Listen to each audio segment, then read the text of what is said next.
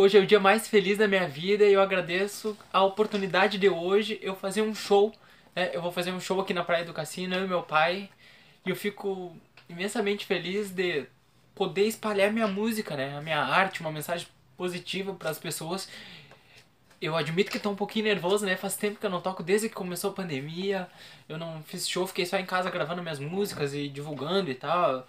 Que meu interesse é a divulgação mesmo da arte, né? Nas suas enormes formas, eu sempre falo, né, que eu, eu acredito muito, né, que o mundo seria muito melhor se todo mundo investisse, né, na arte, seja qual for, né, se você costura, se você pinta, se você borda, né, a gente teria um mundo muito mais interessante do que se a gente, do que a gente está preocupado, né, com ódios e raivas e disputas e inveja, etc. E hoje vamos falar, né, sobre as coisas que deixam a gente feliz né, as bênçãos do futuro ou as penas, o que podemos sofrer, né? E o Kardec pergunta: as penas e os gozos da alma depois da morte têm alguma coisa de material? Então, a felicidade e o sofrimento, depois que a gente morre, eles são materiais? A resposta é: essas penas e esses gozos não têm nada de carnal, portanto, são mil vezes mais vivos que experimentais na Terra. Então a felicidade no plano espiritual é infinitamente maior. Porque a gente não tem o corpo nos limitando. Mas o sofrimento, a dor, ela também é mil vezes maior, né? Porque lá também não tem o corpo para nos amortecer a nossa consciência, né? Aqui a gente está encarnado, então a gente esquece do passado, a gente não tem total consciência, né? Muitas vezes a gente faz o mal e a gente tenta esquecer. Eu não diria fazer o mal, né? Que aqui todo, na espírita todo mundo é evoluído, né? Não, mas às vezes a gente faz alguma coisa errada ali, uma fofoca, alguma coisa, e a gente esquece. E no plano espiritual, a gente tem a nossa memória muito mais aguçada. Então você não vai esquecer de nada. E você vai lembrar de tudo que você fez, até o último centil, como disse Jesus, até o último centavo você tem que. Então, sem o corpo físico, o sofrimento é muito maior, tanto psicológico como de dores físicas, né? Que você sente que o perispírito também é um corpo semimaterial. Então aquela pessoa que às vezes quer se suicidar pensando que vai diminuir a dor dela, na verdade ela vai multiplicar e muito. Em que consiste a felicidade dos bons espíritos? A resposta é conhecer todas as coisas, não ter ódio, nem ciúme, nem inveja, nem ambição, nem qualquer das paixões que fazem a infelicidade dos homens. O amor que os une é para eles a fonte suprema da felicidade, né? O amor. Eles não experimentam nem as necessidades, nem os sofrimentos, nem as angústias da vida material.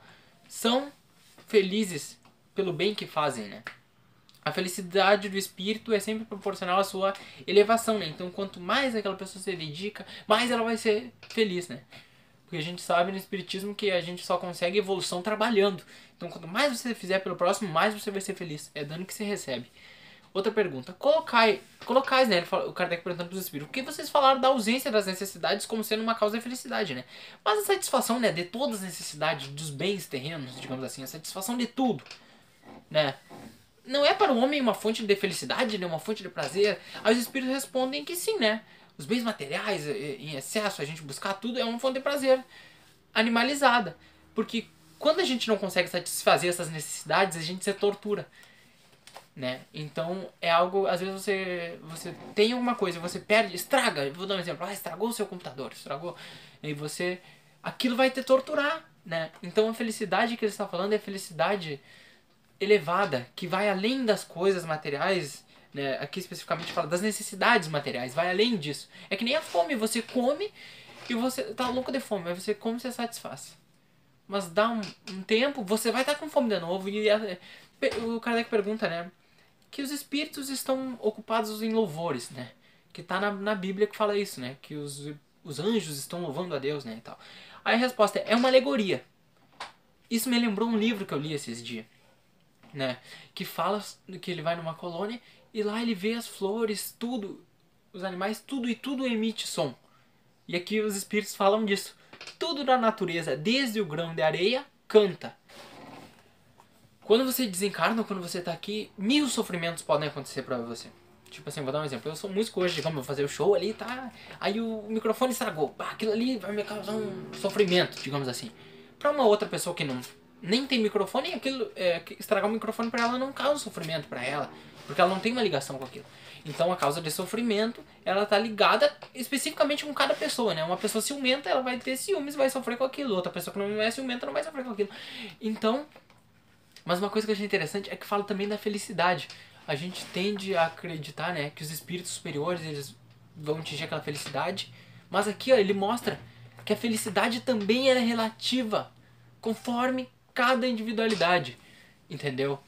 Então, a gente não, a gente imagina que ah, vão virar santos e todos vão ter a mesma personalidade, todos vão ser bons. Todos vão ser bons, mas cada um vai ter sua individualidade. Um vai ser mais engraçado, o outro não vai rir, o outro vai levar as coisas mais a sério, o outro vai levar a sério, mas vai ser descontraído, um vai gostar de música e vai ter uma forma de querer ensinar, né, uma forma mais, digamos, mais lúdica, e o outro não, já acha que tem que ensinar as coisas de uma forma mais direta, né? Então, e a felicidade que cada um vai ter no plano espiritual vai ser conforme né, a sua individualidade. Então por isso que os espíritos falam que eles não podem classificar. Como é que é a felicidade no paraíso, poderia falar assim, né? Quando o espírito já não já está numa um grau elevado. E qual é, como é que é a inferior, inferioridade? Eles não podem classificar porque é determinada a cada pessoa. Então vamos buscar essa felicidade, né? E a gente pode começar aqui, né? Porque aqui na planeta Terra a gente tem a felicidade relativa. Porque o reino dos céus está dentro de nós, né? E a gente tem que achar ele, né? E buscar cada vez melhorar, melhorar. Porque ele está aqui escondido, a gente tem que cultivar, cultivar para ele crescer. É a nossa felicidade crescer e crescer e crescer. É isso, um grande abraço, fiquem com Deus.